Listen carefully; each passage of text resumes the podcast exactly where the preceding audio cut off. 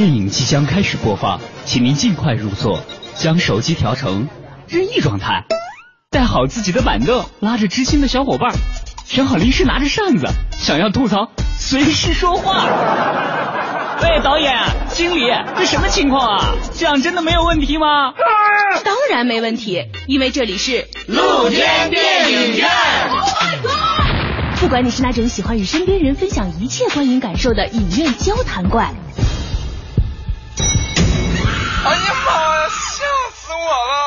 还是那种经常想要细究剧情、讨论更多可能性的细节分析狂，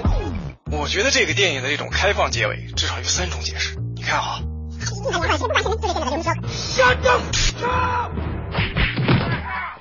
又或者你是那种想要去看电影，但是不知道哪些好看的呆萌天真系。嗯，都有什么好看的电影啊？好看，好看，好看，好看的电影。哼，多了。在这里，你都能找到那个属于自己的观影节奏，说看就看，放松惬意，分享电影，畅谈心声。露天电影院，我们不仅给你带来好看的电影，更会向你展示电影背后更多精彩的故事。凡尘工作室电影派第三季露天电影院，现在正式播出。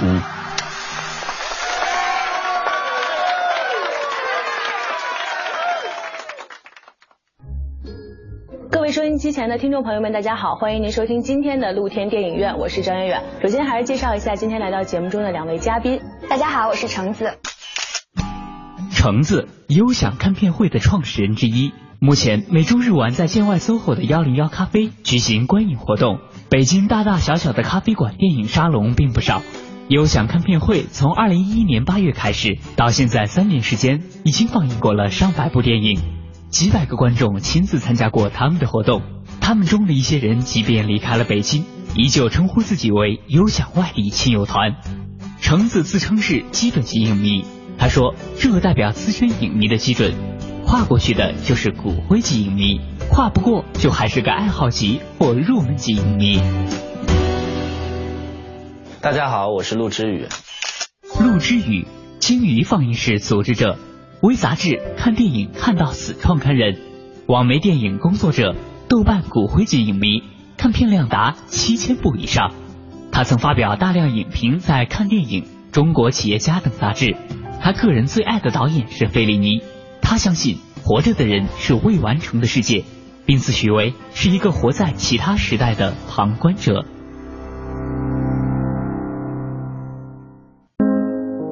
在今天啊，开始节目开始之前呢，我想先跟大家聊聊最近我看到的一部电影啊，不知道你们有没有看过这部电影片子？然后我是前两天因为在家里好像很无聊，然后正好就看到那个好像是中央电视台的那个电影频道在重播的一部电影，叫做好像叫《等风来》。嗯，其实。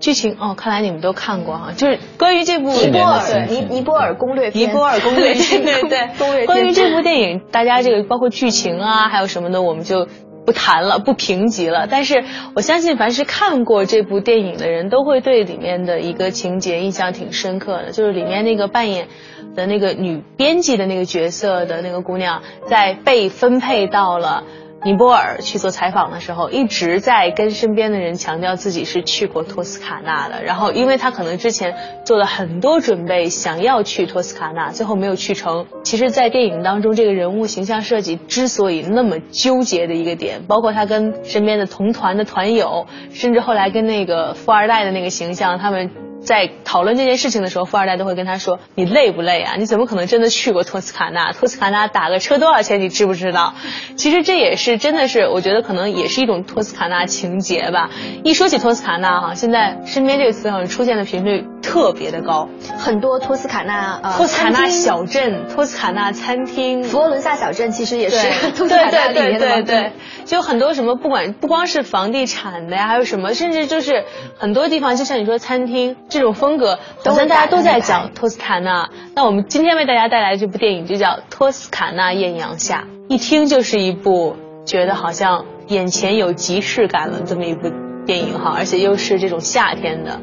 那首先还是来说说为什么来推荐这部电影。为什么它跟夏天有关系吗？嗯，其实应该片名上就能知道了哈。但是在这么多和夏天有关的电影里面，为什么会想到这一部？呃，因为在这部片子里面，里面的女主人公也是属于一种失忆之后，就她失恋之后情绪低落，然后就去托斯卡纳旅行，主线差不多是这样，然后邂逅了一些人，然后有艳遇之类的，就是。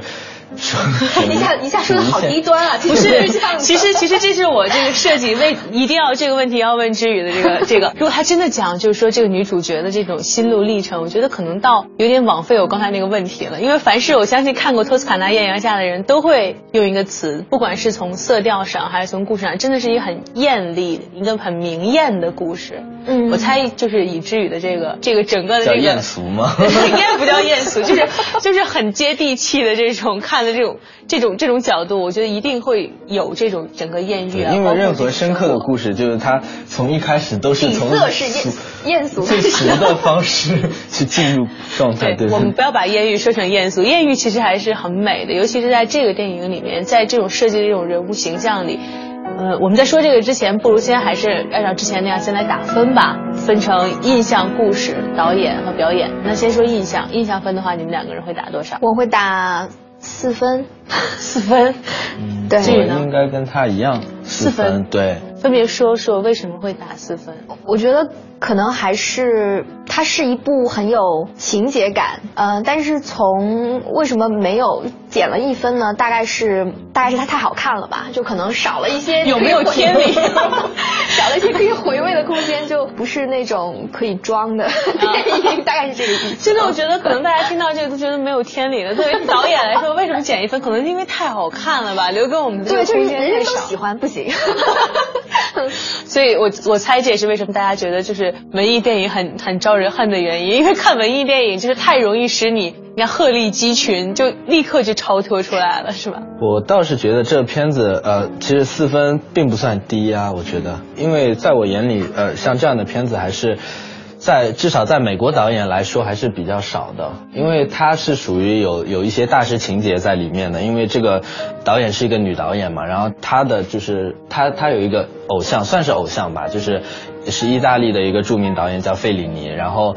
他拍这个片子会有一些致敬的元素在这个这个里面，对，然后我觉得。因为是印象分嘛，因为从呃，因为我是很早以前看的这个片子，然后就现在回味的话，有一些气息在，但是真正能映入我脑海的场景就不太多，所以我觉得四分不算太低。因为人家其实算是一个传统，就比较传统的融入，又有风景。然后又有这种人物的故事，不太有你经常看的那种什么仇杀呀，或者什么这种 这种情节在，所以可能不需要重口味。对，所以像可能重口味的或者让你能记住的东西确实不是很多，但是我相信可能大家看过以后都会有。我相信至少百分之八十五以上的人看完了以后，一定会很向往来一次说走就走的旅行去托斯。这是在我的印象里，这个片子就是阳光满满的，始终都是这样。它有一些一些黑色的暗流在里面，就是人物内心的一些不安或者什么在里面，但是整体就是给我感觉阳光满满的。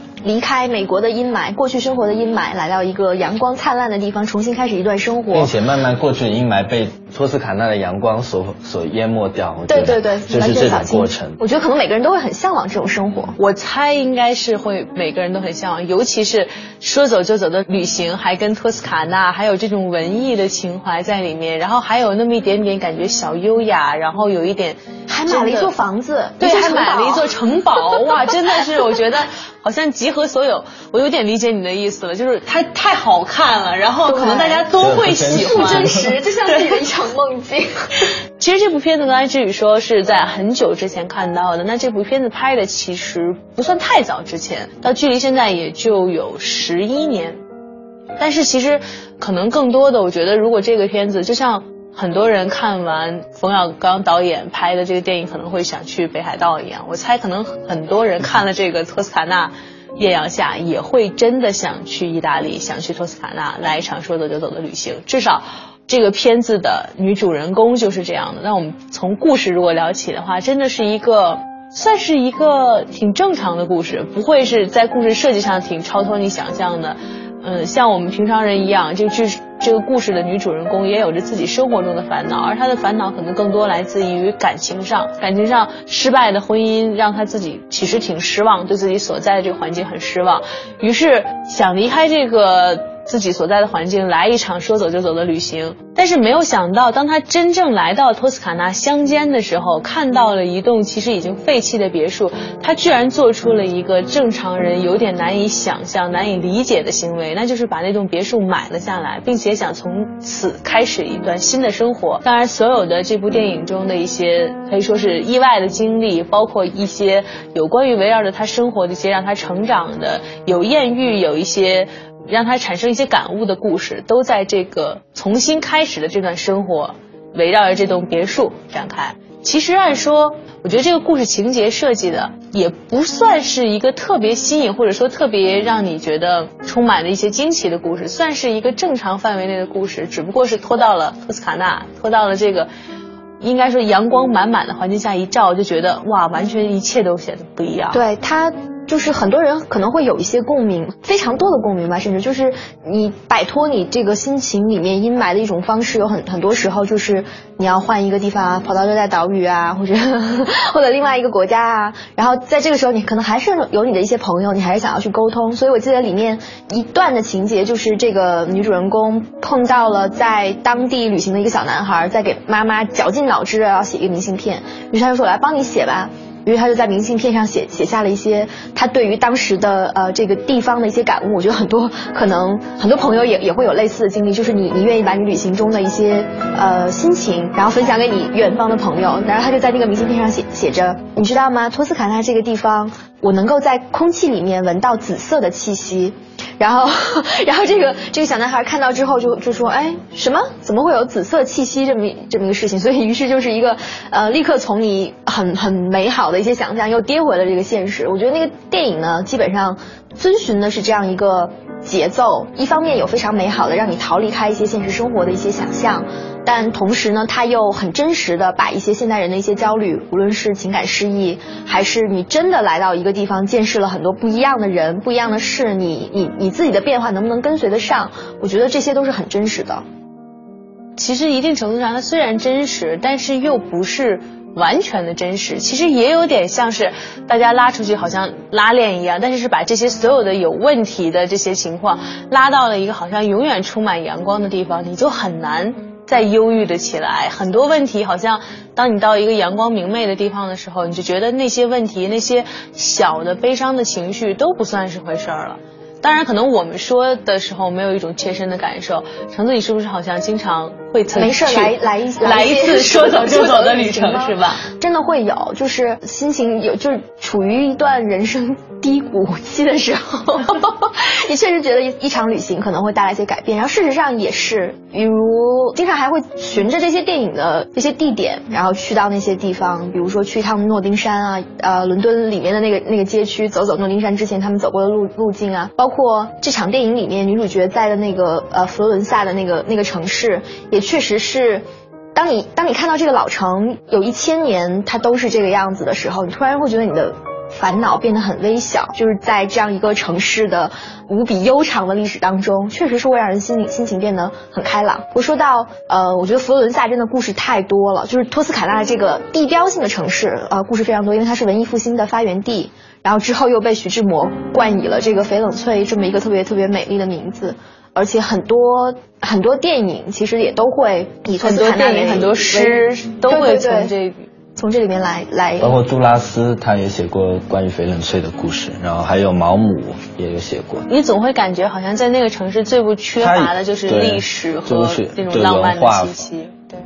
对，它是一个很老的城市，但是它的这个大教堂是一个一个红色带有带有玫瑰窗的一个一个大的教堂，在这个影片的一开头的那个镜头一给，然后你就会发现它在镜头里面又又活了。我觉得这些建筑就是有这样的力量吧，虽然它是。在岁月的这种沉淀当中，都已经屹立了好几百年，但是在电影当中，它又一下子又有了一些活力。所以这个女主角也是在一个古堡的面前。我记得电影里面有很多细节啊，就关于古堡的名字。那她的房主是一个老太太啊，但是为什么她会觉得非常有缘分？就她看到这个古堡，她可能走了之后还是要回来把这个这个。古堡要买下来，都是跟当地的这些建筑的一种气场，我觉得可能有些关系。但是托斯卡纳那个地方相对而言比较，因为罗马也是意大利的嘛，罗马的建筑给人的感觉是。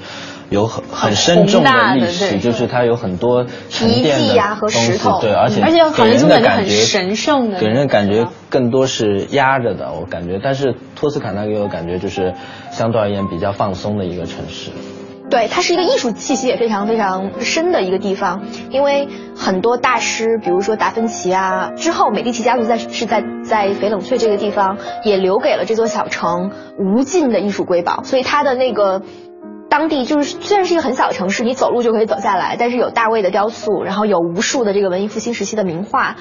确实它可能比起罗马那些什么什么遗迹没有那么多年的历史，但是它在艺术方面，就是你你会看到几百年前那些大的艺术家笔下的那个佛罗伦萨的那个城跟现在是一样的，就感觉真真是自己活在一一幅画里，所以真的会让你产生像这个电影里面的女主人公一样，走到哪里突然会觉得。有啊，好像以后就在这里生活吧，有这种冲动。对，而且你会感觉好像是一个很神神奇的城市，于是很多邂逅就会发生。也许不是，但很多浪漫的邂逅就会发生。所以就是说说是艳遇啊，其实真的是邂逅。在那个地方，很多外来的人啊，都期待在那边有一场美丽的邂逅嘛。嗯，所以其实我觉得一定程度上，这种很深厚的文化历史背景以及这种。好像空气中都带着你说是紫色，或者说带着那种甜蜜、很浪漫的味道的地方，就很适合有这么一场好像抛弃过去很很悲伤的记忆，然后重新开始一段新的生活的这种故事。但这个影片它其实还是比较正能量的，它是通过阳光照耀进内心，然后。反思自己以往的生活，包括如何正视以后的生活。其实他一开始是出于逃避的那种想法，要告别以前一些乌七八糟的事儿，然后去一个新的地方，然后甚至定居下来，呃，重新开始一段生活。但到最后的时候，这个片子给我的感觉就是属于他在经历过一些人、一些事儿、一些阳光的照耀，对他内心的一些洗礼的。情况下，然后他开始觉得以前的阴霾其实并不算什么，然后可以更好的去面对未来的生活，属于那样。因为我记得在这个电影的片尾，它里面讲到了一个传说，他说在能坐火车旅行之前，人们就在阿尔卑斯山上修建了铁路，因为人们相信终有一天会有火车的。就是你没有火车，你并不是说去就觉得自怨自艾啊，对对，自怨自艾自艾，你就会。对未来有一种信念，就是觉得他他会有的，对。但是这样说起来。听起来好像这个心灵鸡汤正能量啊，但其实我觉得这部电影还是超越了这种，就是一种很很平常的心灵安慰的。他还是比较有一些深深度的东西。对，尤其是这个导演，因为是费里尼的粉丝嘛，就是刚刚提到这个意大利的呃很很知名的大师费里尼，所以他在里面有很多就是参考或者说模仿啊费里费里尼的电影里面的一些经典形象的一些部分，其实是给人以一些内在的力量的。但如果大家知道费里尼，也会发现他的电影。不是那种讲道理，或者说他，而是用一些非常生动的形象去给你一些力量，给你继续生活下去的一些一些甜头、一些动力在在那里。呃，说到费里尼，我觉得呃，因为他本身意大利这个文化之中，尤其是电影这一这一块，就是基本上离不开费里尼这个名字。一提到一提到意大利电影，基本上费里尼或者安东尼奥尼这几个人。然后费里尼他也算是呃电影史上圣三位一体里面的其中一位，另外另外一个是瑞典的电影大师伯格曼，还有一个是前苏联的塔可夫斯基，反正这三个人，因为这个女导演演叫奥黛丽呃威尔斯，奥黛丽威尔斯，然后她也是因为看了费里尼的一部电影叫《甜蜜的生活》，可能不是她做第一部费里尼电影，但是对她而言印象最深的是这一部，影响最深，对影响最深也是。然后这个托斯卡纳艳阳下这部片子，等于说它的灵感源泉应该就是来自于《甜蜜的生活》，是那样。因为后来有很多人影评都提到了它跟《甜蜜生活》里面的一些对应，包括这个女主人公，其实她的定居这种想法并不是那么狂热，就是她是有前车之鉴，是用这个词吗？应该不是这负面的，就是算是有有前史的，就是有在《甜蜜的生活》里面就是有一个有一个这样的。女主人公，呃，不算女主人公吧，因为她是以一个男性的视角来来展开的。但是里面有讲到，在《甜蜜的生活》这部片子里面，她有讲到一个女的，她是瑞典的一个演员，但是她在片子里面演的是一个美国的。就是著名的影星，然后来到了意大利这个罗马这座城市，是那样。然后他是在意大利一些媒体面前，包括就是搔首弄姿，属于那种那种典型的来自好莱坞的那种。对我尤其记得那个舞会上的那个狂欢，他带着人在转着圈跳那个舞，然后你会觉得哇，怎么可以人可以这么快乐？但是立刻那个镜头就转到呃男主角这个 Marcello 和这个这个女人，然后来到许愿池里面，然后。那个那个女人就跳进了呃走进了那个许愿池冰冷的水里面，有一个非常非常美美的这个头从水里面出来的镜头。但是那场戏应该也算是影史经典的桥段。对对对，但是但是你能够体会到当时那个女演员内心的一些寂寞，或者说不被理解，或者说在嗯聚光灯之外的一些。人们难以体会的一些情绪。对，因为那部片子《甜蜜生活》这部片子就是属于那种他不停的狂欢、狂欢、狂欢，但是每一场狂欢之后都是一个很寂寞、很孤独的一个落点。包括这一场戏也是这样，他是通过在许愿池里面，可能他有内心有一些很多以往的属于那种属于那种圈子里面的一些让让他觉得心里很压抑的一些生活的东西，然后他通过在罗马的这一次。也算是也算是得到了一场洗礼。通过许愿池的那一次，就是包括后面有一段在暗巷里面的桥段也是很经典的。然后也是出现了一只黑猫吧，出现了一只黑猫，然后那只黑猫一直趴在这个。呃，女演员的头上，然后她一路走过来，穿过这个暗巷，然后那个男主人公就是马思纯你演的那个男男主角，就是见证了他的这这些时刻。按理说，罗马这个城市不属于很现代化的好莱坞，可能是不相融合的，但是可能心境上的契合又又让这个画面显得很很美，有性感的一面，但是同时又又有很永恒的一面。然后在这个片子里面也是一样，这个女主人公在托斯卡纳艳阳下里面，这女主人公的定居其实也跟那个《甜蜜生活》里面的女主角是相似的。因为我听说当时这个女演员叫安妮塔·艾克伯格，是瑞典的女演员。然后她在这个《甜蜜生活》里面演了这个角色之后，她就没有离开过意大利，她就在意大利定居了下来。她虽然是瑞典人嘛，但可能是接触过很多美国的那个好莱坞的一些。一些一些生活，对对对，然后他就因为这个片子，然后定居在意大利了，然后可能后面也很少演戏。据我的了解，好像是很少演戏，就是他觉得好像找到了一一种归宿感，然后所以说那个托斯卡纳这个片子也是跟很相似，就主题是有点相似的。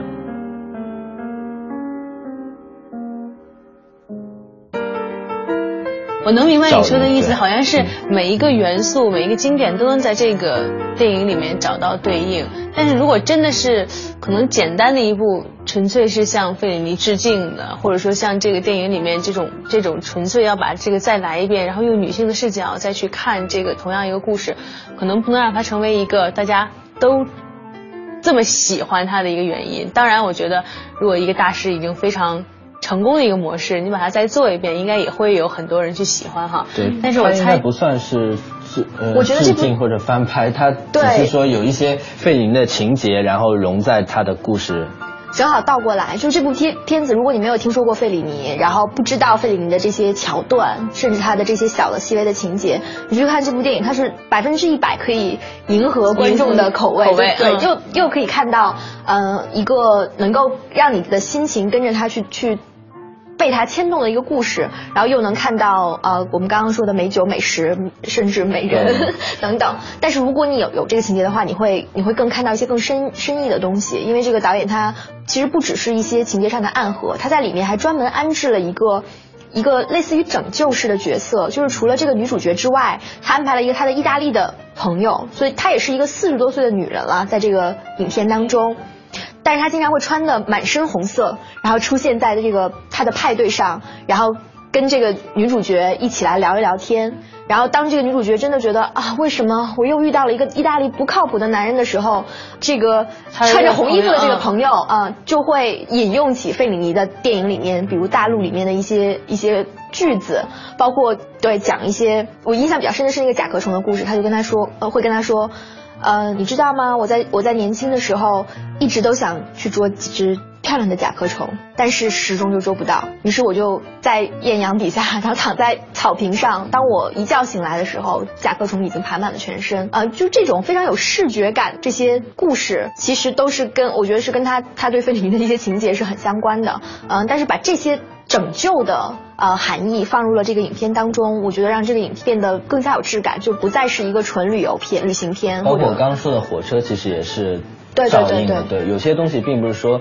就像人孤独的时候会看见蚂蚁，然后就很多东西可能它你并不是说非得去得到它，它反而不会来，但是你就是你不去想它，它反而自动找上门，就可能就有了。其实我觉得在这部电影当中，可能。如果说是纯粹的温情，或者说是一些像刚才橙子说的，我觉得可能真的是大家听了以后觉得有一点点惨的样子，就是托斯卡纳一个风景片。我觉得如果真的是这样的话，可能我们今天也没有必要再去说它了。可能它真的是给你一种好像在美好的风景当中。你怎么样把自己的一些小的问题把它去解决掉？当然，如果你喜欢费里尼的话，你会觉得从看电影的过程中，你会更有一种快乐，好像是发现一种小的密码，或者找到了一种熟悉的亲切感，似乎好像是所有喜欢费里尼的人会懂得的更深一层的含义。但即使对，但即使你没有破解那些小的密码，这也是一部会完全打动你心灵的一个很阳光、很温暖的电影。其实，正常的角度去理解。它不但是一个，它算是一个爱情片吗？应该算是一个爱情片，但是它其实里面并没有一个爱情片通常会给我们的，尤其是像橙子说的，之所以打四分是因为太好了，就太好看了，然后没有给你这种空间。一般这种太好看的电影，觉得好像都会有一个，我我我听到一个更绝的话，就是大意是说。好看的电影一定要是悲剧，就这种伟大的作品永远是悲剧。但是它某种意义上还是一个，就是看你看了之后让你觉得很觉得自己的一些烦恼都不是烦恼了。嗯，但其实这个不能同意吗？不是，但其实这个故事它也是没不是像好莱坞那种 happy ending，对，不是那样的。但是它也是结尾也不是说呃圆满的两个人王子公主住在一起过幸福生活，也不是那样。但是虽然没有那样，但是它给人结尾还是觉得心灵很释。然就是对，就是帮你拿去一些重担。我猜，如果说真的是那样一个结尾，就如果我们三个设计啊，这个如果是一个好莱坞式片子会怎么拍？这个他先是。失婚了之后呢，跑到托斯卡纳去，然后一定要有托斯卡纳的这个各种风景啊，一定要再融入点舞蹈，融入点音乐，然后进去以后，在真的两个人有这个艳遇了之后，意大利帅哥遇到了帅哥之后，一定要有各种表现是 soulmate，表现是天作之合的各种小的桥段，然后再出现一些错。波折，波折，对，然后两个人两个人分开了，然后说不定在漫步在哪天在小镇上碰到了，然后也许再是一段什么舞蹈什么，然后两个人一抬头看见了对方，然后在艳阳下又在一起了，可能这是一个好莱坞式大家会去看的一个爱情片哈，我们想的就是样板戏嘛？对，就爱情样板戏对吧？但是这个电影我们可以说是。好像到了中段，两个人相遇了之后，后面的发展就完全不是像我们想的这样了。大概的一个情节是，就如果你说它是爱情片的话，它里面有有一段是呃对爱情爱情爱情的描写，对两个人也有一些火火花啊，呃，而且又是一个美国的女人遇到了一个意大利帅帅哥，然后觉得嗯好像好还完美情人，对对对完美情人，但是阴差阳错呃两个人，但你知道其实没有完美这回事儿对吧？对。对阴差阳错不能够在一起，但是最后我觉得他给了一个解读也很很有趣啊，就是这个男生。在这个女生找上门来的时候，已经有了另外一个情人，然后他就说：“你知道我们意大利人就是这个样子，就是如果我们没有能在对的时候相遇，就说明我们没有缘分，所以我们就继续自己的生活嘛，对吧？”对对对。其实在我看过其他电影里面，还是印象挺深的，就是意大利男人的属于那种比较 来的也快，去的也快，随性是吧？那样拉近民族的一种热情的一种。对他们就比较随 风，就是对爱情而言，他们可能就是虽然是很短暂的一段爱情，但是他们也是投入了很大的心力去是真爱，可能是真爱，但是它短暂，或者他们信仰的爱情观是瞬间即永恒，属于那样的。一旦就只求拥有，不求天长地久，是吧？因为在我看过其他几个关于翡冷翠的爱情故事里面，也是也是这样，也是也是类似的，就是他们。所以会有一些火车的元素。那个男的，比如说一个男的他去搭火车，然后那个女的说我要去吗？然后那男的伸出手说，如果你愿意，你就拉住我的手。就在我们这个不愿意，对他对爱情的观点就是那样，就是让人觉得在西方人看来很浪漫，可能在中国传统一些束缚观念来看，就直接拍拍他手说别闹，忙正事儿了？对对，就是这样。对，所以其实很多时候在这种阳光下，我觉得就是那种艳阳，其实能解决或者说能解释很多可能你会觉得不合理，或者说你觉得有一点点让你无法理解的事情，就包括这种热情。可能在这种阳光普照的时候，你可能每个人都会更容易释放和更容易感受那种来自爱情的激情。但是我觉得正好，可能也加上这个女导演确实是费里尼的粉丝，她并没有描述出一个。少女的可以说是粉红梦啊，给你真的造出来了一个甜心先生，或者说一段完美爱情，看到了这种很完美的时，好像是我在最完美的时候遇见了最完美的你，但是我们也不一定有一个 happy ending，我们之间会有很多问题在，但是当这些真正的问题在的时候，其实它又并不是一个悲伤的故事，它好像并没有给你好像关于生活的思考就是不行，或者让你觉得。怎么样？反倒让你觉得充满希望。其实它算是一个女性的一种成长，在爱情道路上的一种成长。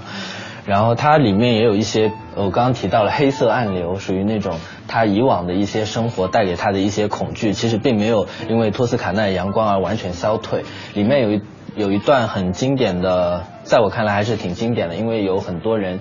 很多很多大师也会。也会用到这种的这种场景，它是里面出现了一条蛇在电影里面，就是好像是女主角搬进那个新家，然后她的新家就是属于外面一片篱笆墙，然后有一条蛇就是通过篱笆墙窜进了屋子里面，然后那个呃女主角就是在屋子里面就翻箱倒柜的寻找那条蛇到底在哪里，而且还找来一个男人帮她找，对，还找来一个男的帮她找，但是她其实。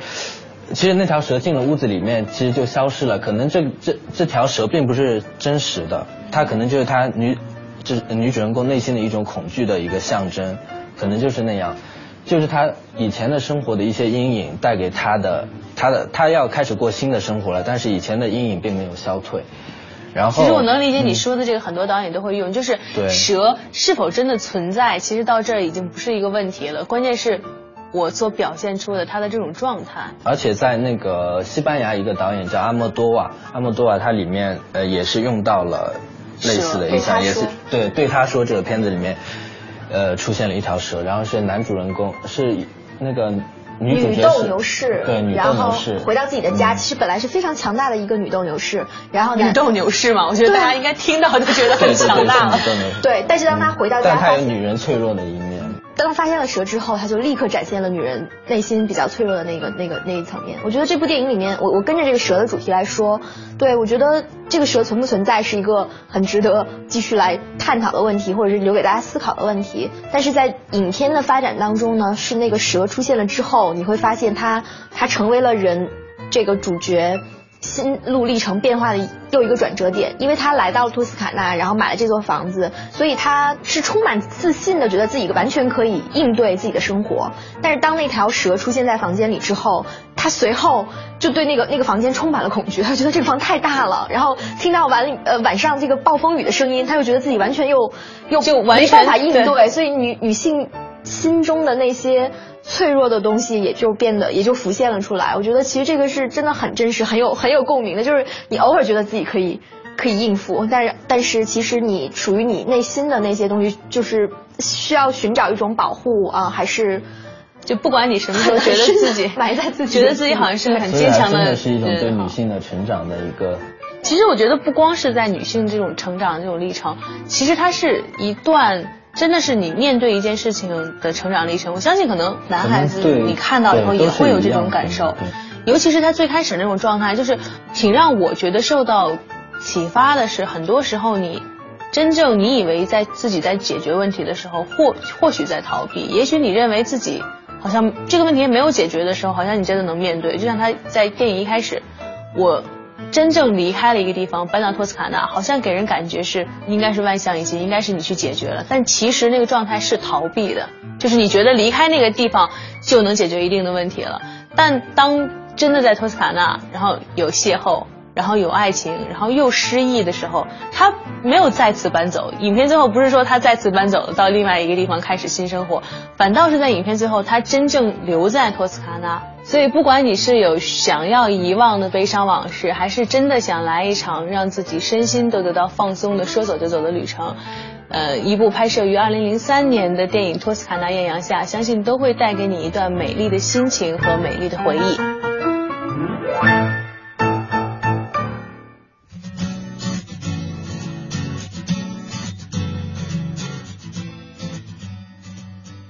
天的节目中，您将听到以下精彩内容。应该是哎，我其实特想问你，就是为什么女的也通杀呢？我一直以为这个男孩